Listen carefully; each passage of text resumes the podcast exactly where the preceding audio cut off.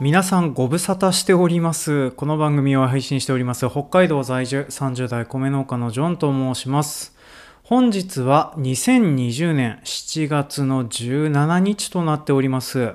前回の配信からね、2週間近く空いてしまいましたね。ここ最近私すっごく忙しかったんです。っていうのもですね、ここ最近はニンニクの収穫作業やら何やらをずーっとやってたんですけども、このニンニクの収穫作業って基本的にあの人とずっと喋るようなお仕事だったりするんですよね。で、それで私あの、ここ2週間ばかしですね、人疲れを起こしてしまいまして、えー可能であるなら誰とも喋りたくないとか思いながら日々過ごしているような状況となっておりまして、まあラジオ収録もままならず、ここまで配信が空いてしまったというふうな状況になっております。まあなんですけれどね、まあこれからこういうような感じでたびたび収録が空いたりなんだりするかなというふうなこともあるんですけれども、まあ気長にお聞きいただければ嬉しいかなというふうに思っております。で、今回お話をさせてもらいたいのがですね、えー私あのツイッターのアカウント上でちょっと大騒ぎしておりました。ネットフリックスで、えー独占配信されております連続ドラマの方の呪音呪いの家というふうなものについてお話をさせていただきたいのとそれと、えー字面で見るとすごく怖いことでおなじみの農業用語、イヤーチについて、えー今回ちょっと合わせてお話をしていこうかなと思っております。で、イヤチの話をするついでにですね、まあ、前回ちょろっと話した EM 菌の話、そちらの方についてもお話をしていこうかなと思いますので、まあ、よろしかったら30分間ぐらいお話を聞いていただけると嬉しいです。というわけで今回も参りましょう。営農とサブカル。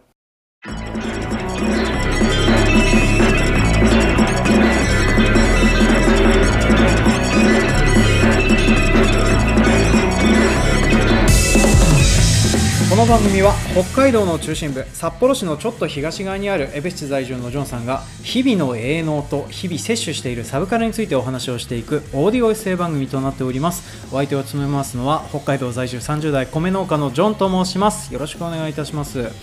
でね、えー7月の上旬は延々とニンニクの収穫作業をしておりまして、えーもう明日明後日ぐらいからですね麦刈りの準備をねやっとこさ始めてやっとこさ刈り始めるみたいな状況になっておりまして、まあ、7月中は本当にあの余裕がないような状況で日々過ごしているような状況となっております。なんかね2週間も配信があって本当に申し訳ないなと思いつつね、えーできる時とできない時がありますわねっていう風なところでね、まあ、これからもちょっとこういうパターンが増えていくかとは思うんですけれどもお付き合いいただけると嬉しいかなというふに思っております。で今回ちょっと話をさせてもらいたいのが冒頭でもお話をさせていただいておりました通り、えー、ネットフリックスで限定配信をされております呪音怖い家あ違う呪音呪いの家でございますね。あの前回のやつと間違えて怖いって言いましたけど、まあ、あの呪音呪いの家という1話30分で全6話のえー、と連続ドラマが、まあ、ネットフリックスで今現在限定配信をされておりまして、まあ、今回はそれについてのお話と,、えー、と字面だけ見るとすごく怖いことでおなじみのね農業用語イヤチについてね合わせてお話をさせてもらおうかなというふうに思っております。でまず、えー、ネットフリックスドラマの呪音についてちょっとお話をしていこうかなというふうに思っております。この呪音のドラマなんですけれども、えー、と大きなポイントが、まあ、3点ほどございますけれども、もまあ、まず順番に話をしていきますとね、えー、と皆さんの呪音って聞いたらそれこそあのかや子とかえー、と、としおくんとか、あの、なんていうの、あの、ブリーフ一丁の裸の坊やいるじゃないですか。あれがとしおくん。で、あの、なんていうかな、真似がうまくできないんですけど、あーみたいなね、なんかあの、あ、あ、あ、あ、うまくできないんだよな、あれね。なんかあの、そういう独特のカエルの声みたいな音を出す、あの、なんか、四つん這いでうろうろ近づいてくることでおなじみのかやこさんっていう風なお化けのキャラクターがいるかなとは思うんですけどもね。あの、ここ最近だと、貞子 VS かや子とか、あとはあの、ジオンファイナルとかだと、としおくんがエレベーターの中でたくさん増えるとかっていうね、ほぼギャグじゃねえかっていう風に使われてたホラーヒロインとかでおなじみのシリーズだったりします。しますただ、今回の呪音、えー呪いの家の方にはですね、かや子ととしおくんが出てこないんですよね。だから、あの、まあ、ここが大きく違うこと、違うポイントになってきたのかなというふうには思っております。まあ、ただ、えっ、と、まあ、呪音呪いの家というふうにタイトルがついております通り、呪いの家ははっきりと出てきておりまして、で、かやことキャラクターを完骨脱退させたような窓辺の女というふうにあのキャスティングのねスタッフ紹介の方ではされる、えー、何かそういうふうな亡霊的な存在が出てくるようなものになっております。で、このネットフリックスのこのドラマシリーズはですね、舞台になるのが、あの、1988年、だからあの、80年代後半から90年代後半にかけての日本が舞台になっているので、まあ、携帯電話とかそういう風なものは出てこずですね、あの、なんか、その当時の格好ってこんな感じだったなーっていう風な格好の人方がよく出てくることで、まあ、その辺を見てても、なかなか面白かったりするかなという風に思っております。で、えっ、ー、と、この、親子と年を出さなくなったことで何が大きく違うのかっていうと、今回のこのドラマシリーズの呪音っていうのはですね、えー、ジャンピングホラーをやめてるんですよね。だからあの、なんか来るぞ来るぞっていう風な感じで、えー、引きを作っといてバーンって出てきてギャーってなるような感じだからあのそういうようなあのなんかびっくりさせて怖がらせるような作りの怖い風な方向をやめてですね気づいたらそこにいる。で、そこにいたままじっとりと近づいてくるんだけど、それが怖いっていうような形のホラー描写になってたりはするんですよね。で、私はあの、今回のお話をするためにですね、あの、古い方の呪音の名シーンみたいなものを YouTube で違法アップロードされてるものをサクッと見てたりはしてたんですけれども、あの、そのね、元々のシリーズとかだと、例えばそこ出ちゃダメでしょっていう風な場所からね、お化けが出てきたりしてたんですよね。まあ、例えば、あの、人が立つようなスペースがない、えっ、ー、と、ベッドのね、枕元と足元に、かやこととしおくんが揃って立っちゃうとか、あとは布団の中に出てくるとか、えー、車運転中のブレーキとか、えー、アクセルとかがあるところに出てくるとか、まあ、そんなようなところでですね、あの、結構そういう、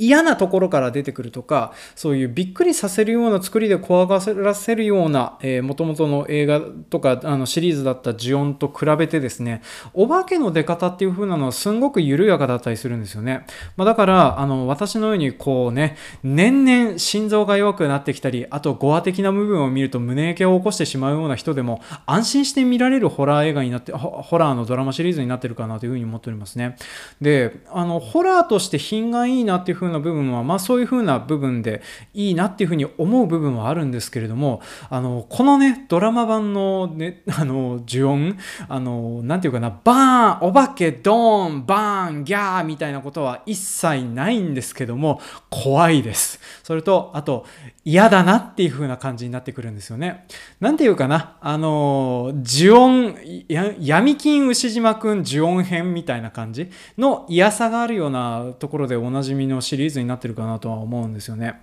で、この呪音はですね、まあ、軒の家に、あの、まあ、当然、あの、そういう呪いの家が存在してるんですけども、この家に運命を狂わされてしまった人々っていう風なのが、まあ、主眼になって出てくるようなドラマになってるんですよね。だから、あの、何て言うかな、あの簡単に死ねなくなってるっていう風なのがいいあの言葉として合ってるかなとは思うんですけれども登場人物の皆さんがですね、まあ、とりあえず「お化けドーンギャー」とかあとはあのどこかに引きずり込まれてそのまま行方不明になってしまうっていう風な人もいるはいるんですけれども大半の人はですねそこに住んじゃったがために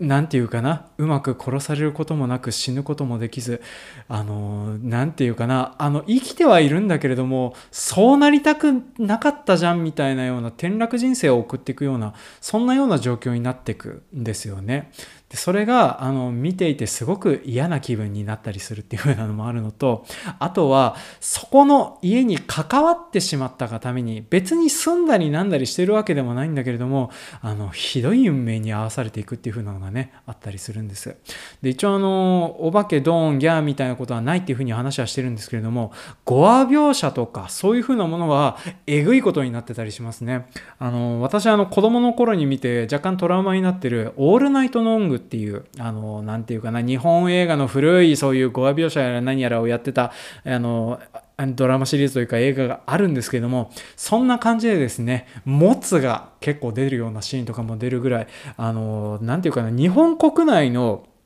じっとりとした暴力描写？あの、なんかね、ウォーキングデッドみたいに、あの、拳銃でね、パーンって頭吹っ飛ばしてあの血脳症がね派手に散ってくれたりしたら爽快感すら湧くかなとは思うんですけれども日本家屋の中で刃物を使った殺傷事件とか、まあそれはね、じっとりとした感じになるなーっていうふうに思っておりますし、あとは首吊り死体が出れば、そりゃ首吊り死体、長時間吊るされていればね、えー、出るもんも下に出ますわな。そそういうようなものを見せてくる描写とかがありましてね、まあその辺の部分があるので、あの苦手な方はちょっと覚悟して見られた方がいいかなとは思っておりますね。まあ私はあの、基本的にあの、印象に残っていてトラウマだなっていうふうに思ってるのが4話でございますね。ノブくんくん、助けて、ノブくんっていうね、見たらわかると思うんですけども、私はあのシーンを見てね、本当にあの辛いなって思いながら見ておりましたね。はい。まあ、あの、何が何なのかっていうふうなことは気になる方はぜひ見ていただければと思うんですけれども、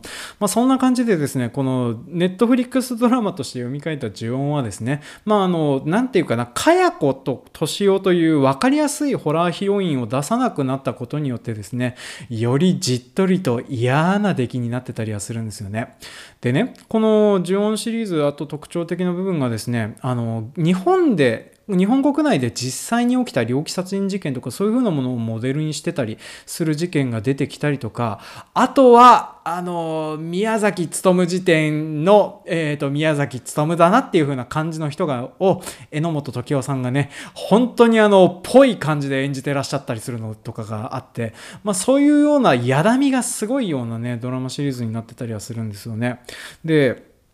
見ながらですね、そうそう、こういう事件あったあったっていう風なのも思うんですけれども、それもなんとなくですね、この呪いの家が関係して起こってるんじゃないかとすら思うようになってきてたりはするんですよね。なんていうかな、こうさ、ああいう、まあ今回舞台となってるのは呪いの家、あの一件だけの話になってるんですけれども、日本国内、あの、なんていうかな、えー、他の映画で恐縮なんですけど、日本のホラー映画で他にあの、残影っていうね、えー、竹内優子さんが主演されてておりました小野冬美さん原作の映画がございましたけどそんな感じでね事故物件じゃない家なんてないわけじゃないですか。でそういうような感じであのなんていうかな、その現実の事件とこの呪音のドラマが紐づいているように、ドラマ内で現実の事件とか現実のニュース映像が起こされることによってですね、この家が本当にあるんじゃないかっていう風な地続きの怖さみたいな、そういうようなものを思い知らせてくる、そんなようなドラマなんですよね。なので、あの、私あのドラマを見終わった後でですね、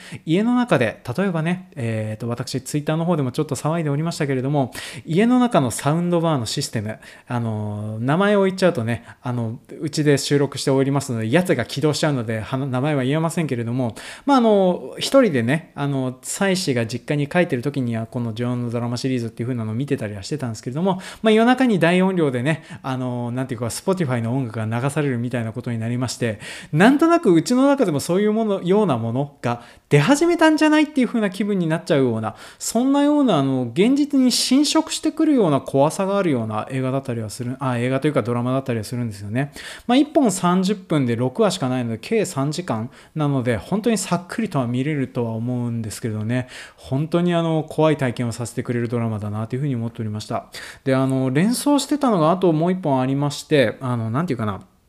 アリアスター監督のヘレデタリー継承っていう風な、あの、すごく怖い映画なんですけども、まあ、これはね、あの、悪魔払いとか悪魔つきに関する、あの、ホラー映画だったりするもんですから、まあ、正直なところ、対岸の火事で済まされるっていう風な感じはあるんですけど、感じとしてはすごく似てるかなっていう風に思っておりますね。特にお化けの出方がですね、ぽいなっていう風に思っておりましたね。あと、えー、連想してたのが、ネットフリックスの連続ドラマで、ホーンティング・オブ・ヒルハウスっていう風な、これもあの、幽霊屋敷を舞台にした、えっ、ー、と、連続ドラマのリミテッドシリーズのドラマがあるんですけども、まあ、これを連想したりもしておりましたね。で、このね、お化けとかその辺のこととかっていうふうなことをね、見てて思うことなんですけれども、まあ私が好きなあのホラー映画のジャンルはですね、どうもこの人の気持ちを描いている部分で怖い映画っていうふうなのが、やっぱりあの面白いなというふうに思っておりますね。まあ、ただ今回の、なんていうかな、ホーンティング・オブ・ヒルハウスはですね、そういうふうなところがすごくうまくてですね、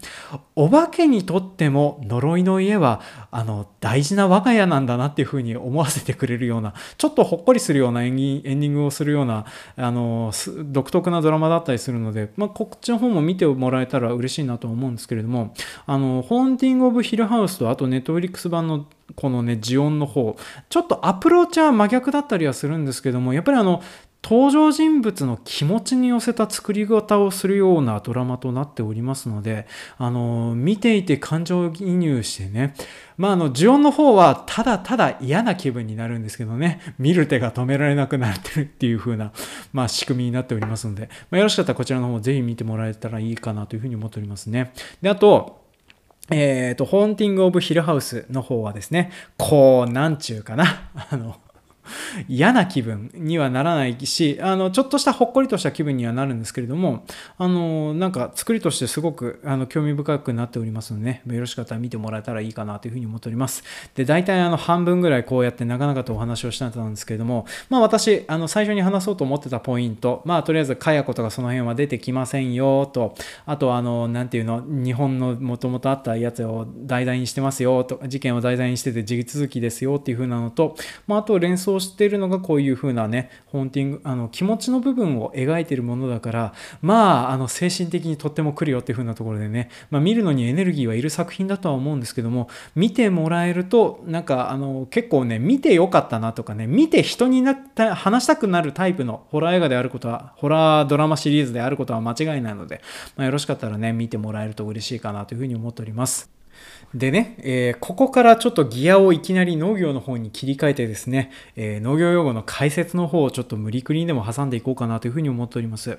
で、今回、えー、お話しさせてもらったネットフリックスドラマ、呪音呪いの家と同じようにですね、えー、呪われているのはの家とか土地だけじゃないぞっていう風なのもありまして、農地にも、えー、呪われたりなんだりするよっていう風な言われがあるようなものとかっていうのがあったりするんですよね。で、今回それについてちょっとお話をさせてもらいたいなと思ってるんですけれども、このね、えー、農業においての呪われた土地っていう風なのは、昔からイヤチというふうに言われてたりするんですよね。まあ皆さんあのこれをねダウンロードしていただくときにですねタイトルの方でイヤチの字は見ていただいているとは思うんですけれども忌まわしい土地と書いてイヤチと書きます。まあ、ただこれねイヤチというふうな言葉自体は結構口語らしいのであの漢字は結構当て字らしいんですよね。だからイヤチの嫌の部分はですねあの好き嫌いの嫌いだったりいやらしいの嫌だったりまあそんなな感じで、その嫌の字はちょっと違ってたりするんですけどね、まあ、今回ちょっとお話をする感じは、あの、嫌地のね、忌まわしいの方がぽいじゃないですかっていうふうに思って、まあ、嫌地の方を選択させてもらいました。でね、この癒地という風なのはどういう風な場所か、ものかと言いますと、何を作ってもうまくいかない土地っていう風に、あの、昔から言われてたりするんですよね。で、えー、今現在は、あの、この癒地で何が起こってるのかっていう風なのは、あの、科学の発展により分かってはいるんですけども、まあ、昔の人はその辺が分かっていなかったおかげでですね、まあ、癒地現象だなとか、癒地になったなとかっていう風な使い方で癒地という風に言われてたらしいんですよね。で、何を作ってもうまくいかない土地、えー、何が起こってるのかと言いますとね、これた、あの、今現在で分かっているところは、あの、連作障害が起きてるんじゃないかっていうふうには言われてるんですよね。まあ、例えば、あの、同じ場所で同じものを延々と作り続けたりすると、その作物に対して、えっ、ー、と、なんていうかな、えー、まあ、そこの作物が好きな病原菌とか害虫とか、まあ、そういうようなものがたくさんつくようになって、まあ、何作ってもうまくいかないねっていうふうなことが起こったりなんだりするんですよね。で基本的にあのいろんな作物連作効くものもあるし効かないものもあるよっていうふうに言われてたりするのはですね、まあ、こうやってその延々と同じ作物を作り続けるとその作物が好きな病気やら何やらが溜まっていくっていうふうなのが結構あったりするんです。まあ一例を挙げるとって言って出てくる例がたくさんあるんですよ。まあ、例えば大豆で言ったら大豆シスト線虫っていうのもありますし、まあ、ブロッコリーとかだったら、えー、とブロッコリーコリーのネコブ病っていう風なのもあの連作障害で起こるやつですし、まあ、そんな感じでですねあのああとニンニクとかも、えーと、線虫害って言ってねえー、えー、とニンニクは何だったかな？北根腐れ線虫とかだったかな？そあのそんな感じでですねいろいろとあの目に見えない病気やら虫やらっていう風なのが同じものを同じ場所で作り続けていると多くなってくるんですよね。であとはですね、えーと、似たような例であの本当は避けちゃいけないのが北海道でこの間猛威を振るいました生あの小麦生草黒穂病というふうな病気がありましてこれも一応連作障害で出ているんじゃないかっていうふうにことで言われてたりするような病気だったりしますね。でねこの病気とかはね本当にひどい病気ででしてね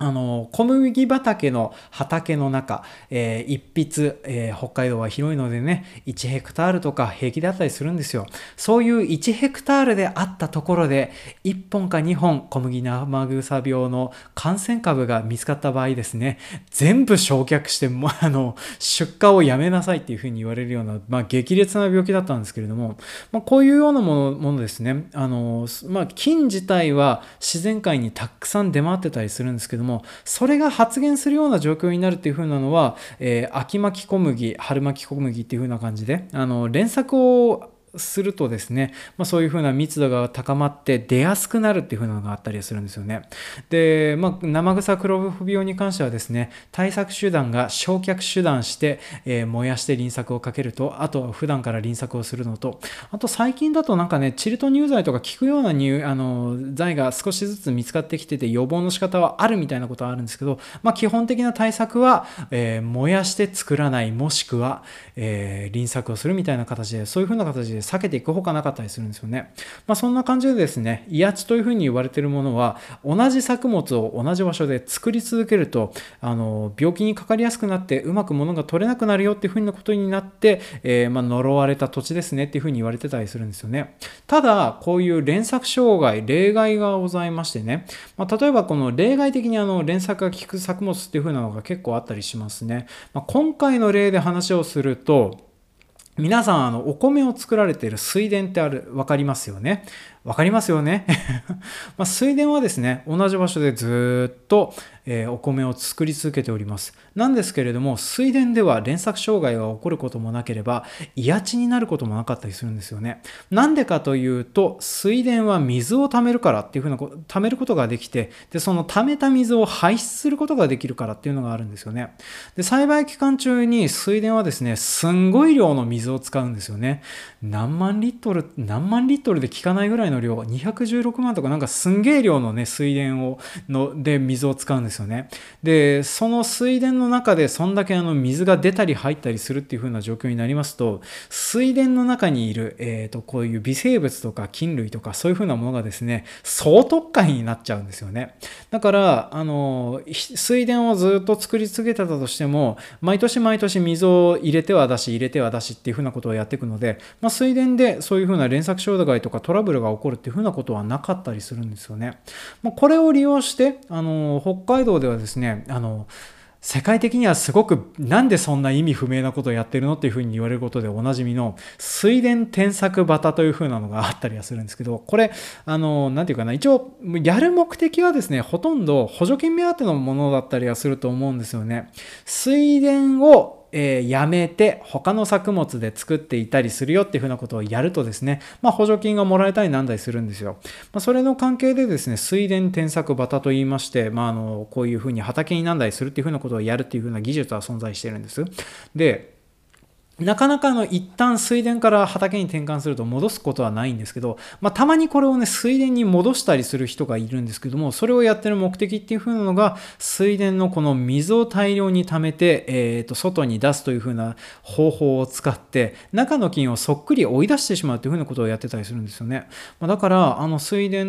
水田で、えー、添削して、何年かブロッコリーとか、えー、連作やら何やらをして、まあ、それで、えっ、と、一旦水田に戻してしてリセットをかけるとかそんなようなことをやってたりするんですよね。まあ、あの手間っちゃ手間なんですけれどもあの面積を回したりなんだりするのが難しいところとかだというような技術だったりするらしいのでね、まあ、そういうふうなのをやられてる方もいらっしゃるんだなというふうなのは思っておりますね。でこの辺のね威圧現象みたいなものとかこういう輪作やら何やらを組むことによって、まあ、金のバランスやら何やらを整えていくっていうふうなことはねなんとなく大事なんだなっていうふうなことは私としては肌感覚で思ってたりはするんですけれども、まあ、前回お話ししましたような EM 菌あれが例えば EM 菌が繁殖してるから大丈夫っていうふうに言われてるとちょっとどうなのかなっていうふうに思ったりする部分もあったりはするんですよね。あの何て言うかな特定の作物を育てやすくするそう連作をすると悪いことばかりじゃないこともあったりするんですよね。例えばその場所で延々と作り続けているとですね、あの、なんていうかな、その作物が、あの、なんていうかな、周りの要素やら何やらを吸収するのに都合のいい菌がたまるとか、あとはその、その作物が出した、えー、植物さんとか有機酸とか、そういうふうなものが、やっぱりあの自分たちの仲間が出したものなので吸収しやすかったりするとかっていうふうなのがあって、あの、なんていうかな、よく、同じ連作をした方がうまくつる取れる作物とかっていうのもあったりするんですよね。まあ、例えば私がやっているニンニクとかは、実は連作をしててる方が土も柔らかくなったりしてうまくいくことがあったりするんですよね。まあ青森はね十何年連作をしてちょっと大変なことになってるっていうふうなこともあったりはするんですけれどもまあ何事もね程度問題であの連作すると悪くないこともあったりはするんだけれどもまあ基本的には輪作をした方が間違いないよねっていうふうには言われてるような状況になってたりしますね。まあ、そんな感じでですねあの日本国内にもこういうね呪われた農地と言われている癒地みたいなものはあったりはするんですけども、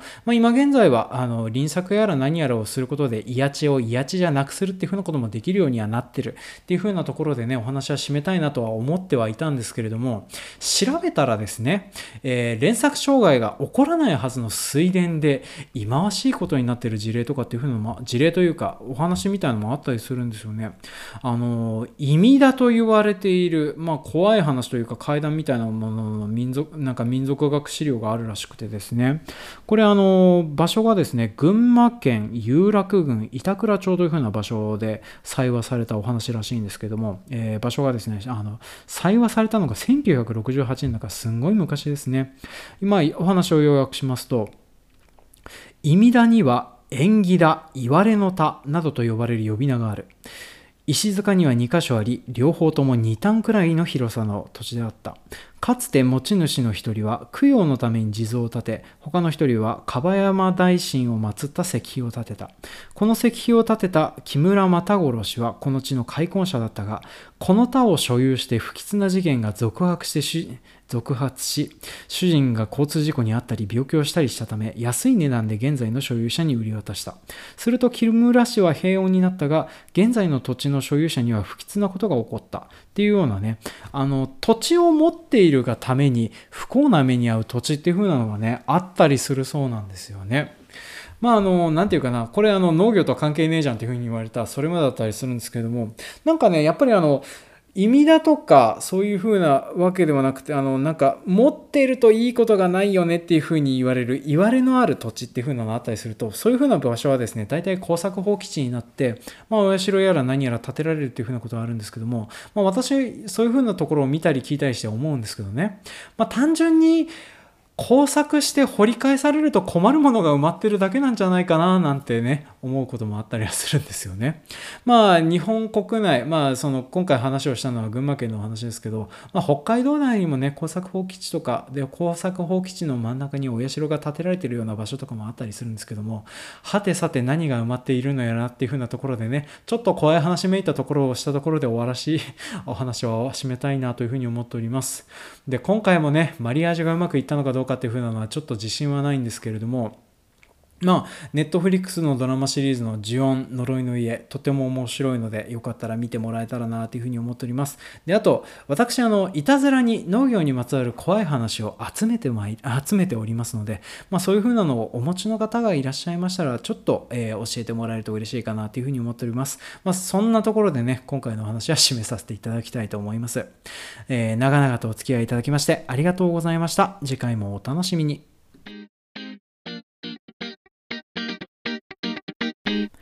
はい、今回も長々とお聞きくださいまして誠にありがとうございます。当番組への感想コメントは Twitter ハッシュタグ営業の A にサブカルのサブと書いて A サブと書いてお送りくださいますようお願いします。営農って言いたいんだけどつい営業って言っちゃいますね。まあなんかそっちの方がね昔から言ってることの方が長かったからなっていうふうなのを思っておりましてね。はい。まあそんな感じであのコメントがございましたら A サブの方までお寄せください。で、えっ、ー、と前回にについてのコメントをいただいておりましたので読み上げさせていただきます。まず、えー、Twitter のアカウントネーム長坂農園さんよりコメントいただいております。まさかジョンさん、新人類白書に続き、怖い水曜日リスナーだったとは、山の牧場会が個人的には好きでした。えー、最近は聞いてないんですけどね、っていう風な感じのコメントいただいておりました。ありがとうございます。本当ね、私なんでこんなに関西ラジオを聞いてるんでしょうね。関西ラジオ聞いてるっつっても、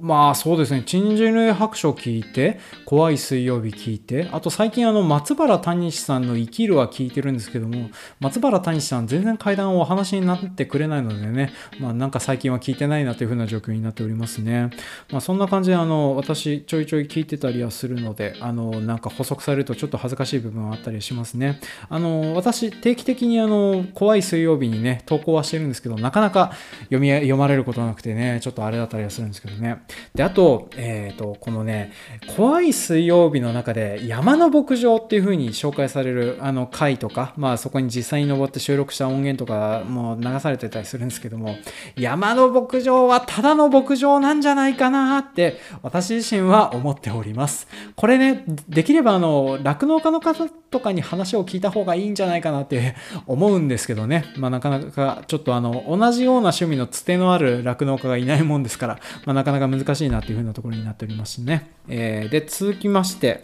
えー、サラリーマン農業店員伊藤さんよりコメントいただいております。ありがとうございます。私の地区でも細菌資材は大流行。でも土って物理性、化学性、生物性の3点のバランスなのに菌だけ入れて良くなるわけないと私はいつも言うものですが、信ずる者は救われるの人たちには通じません。っていう風な感じのね、コメントいただいておりました。ありがとうございます。そうなんですよね。あの、細菌資材、私の周りでも結構使ってる方いらっしゃるんですよね。まあ、あの、前回話したのは EM 菌について話をしたんですけれども、細菌資材は結構構ありますね。あの、なんていうの、えっ、ー、と、ほ、えー、なんだっけ？どう忘れしちゃった。あの、まあ、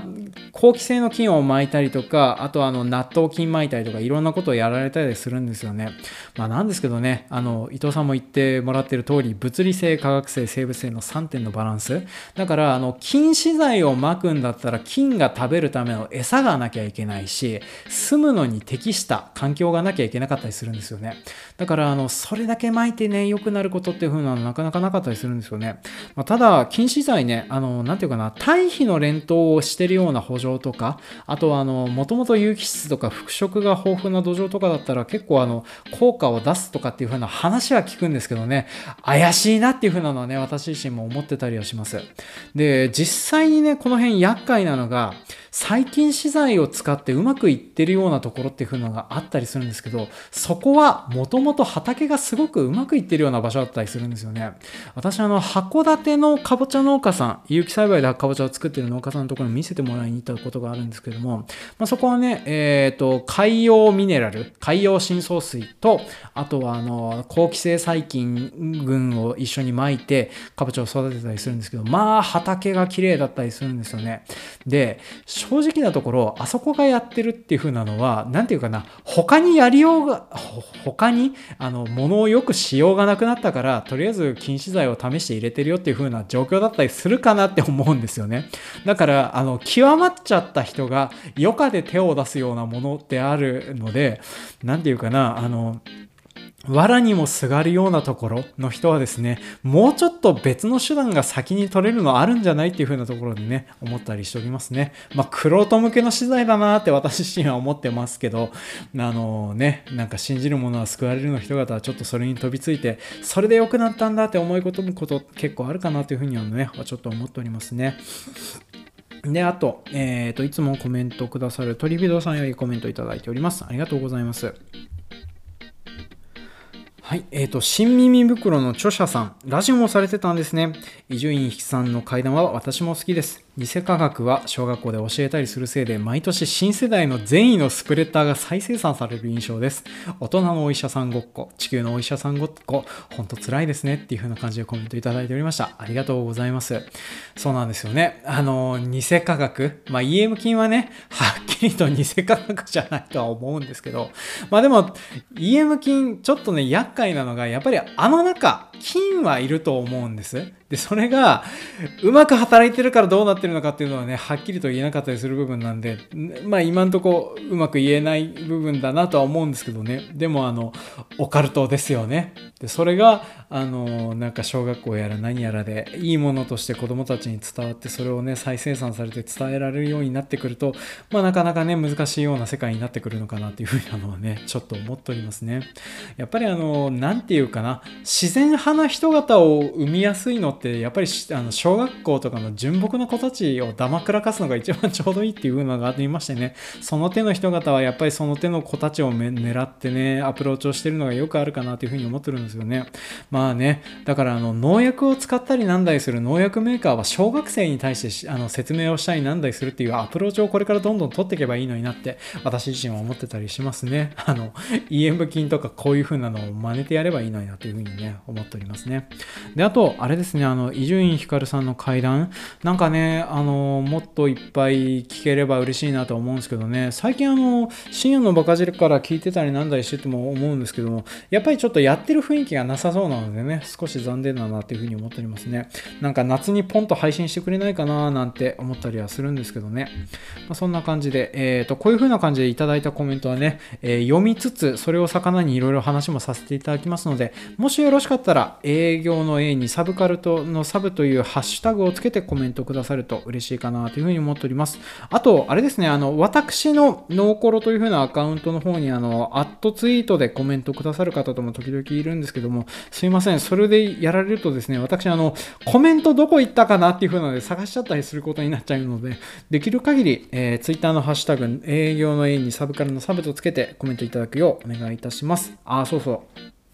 話大悟さんがあの、バイオレット・エヴァーガーデン見て面白かったよ、みたいな話、えー、コメントいただいておりましたね。ありがとうございます。あの、バイオレット・エヴァーガーデン、多分私もう一回見直しても泣くと思うのでね、えー、見たら泣く作品なので、あの、涙に飢えてる方、あの、最近あの、なんていうかな、あの、営業の忙しい、営農の忙しい続きで泣いてないなっていう風な方はよかったら見てもらえるといいかなというふうに思っておりますね。はい。まあ、そんな感じでちょっとこういう風な形でコメントやら何やらも紹介させていいただきますので、まあ、よろしかったらちょっと、えっ、ー、と、当番組こんな感じでコメントいただけると嬉しいです。あと、お知らせ事とかはですね、あの、当番組なかなか、あの、なんていうの、ほん、えっ、ー、とね、自分でアップルのポッドキャストの方の本、あの、本放送のアカウントのアップルポッドキャスト入りがなかなか通らないような状況となっておりますね。なんか同時に配信してるからダメとかそういう風なのもあるんですかね？ちょっと、あの、状況がわかんないんですけども、まあ、しばらくあの、ノーコロと A サブの方の、両方のアンカーのアカウントで同じように配信をしておきますので、まあ、よろしかったらちょっとこの引き続き聞いてもらえるかいいかなというふうに思っておりますね。まあ、あとは、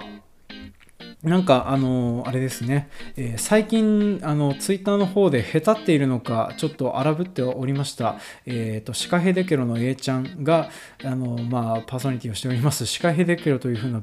番組にゲスト出演をさせていただきました、まあ、それも一応今現在配信されておりますのでねよかったら聞いてもらえると嬉しいかなという風に思っておりますね。でちょっとねあんな感じになっちゃってる A ちゃんのフォローを私がした方がいいのかという風なことを考えてたりするんですけどもあの状態、えー、私ができることことはないなというふうなところでね、お話をとどめさせていただこうかなというふうに思っております。はい。というわけで、長々となっておりましたけど、この辺で話は締めたいと思います。というわけで、今回も長々とお聴きくださいまして、ありがとうございました。次回もお楽しみに。